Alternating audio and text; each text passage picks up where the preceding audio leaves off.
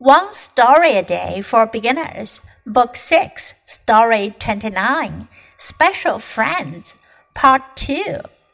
One day, Lynn said to her friend, Soon one of the cats will turn one year old. Let's celebrate her birthday. What do you mean? Joe asked.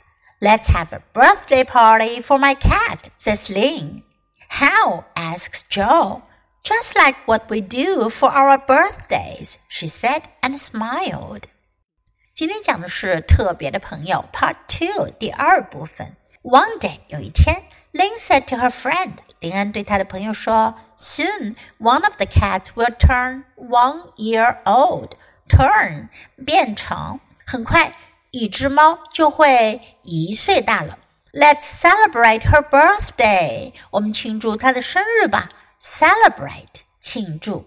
What do you mean? Joe asked. 乔就问了：“你是什么意思呢？”Let's have a birthday party for my cat, says Lynn. 林说：“我们为我的猫举办一个生日派对吧。”How? asks Joe. 乔就问了：“怎么办呀？”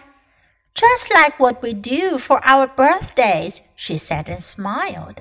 她说着笑了，就像我们为我们的生日办的派对一样啊。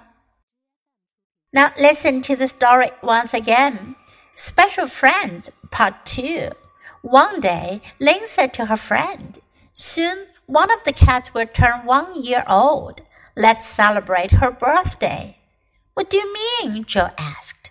Let's have a birthday party for my cat, says Lynn. How? asks Joe. Just like what we do for our birthdays, she said and smiled.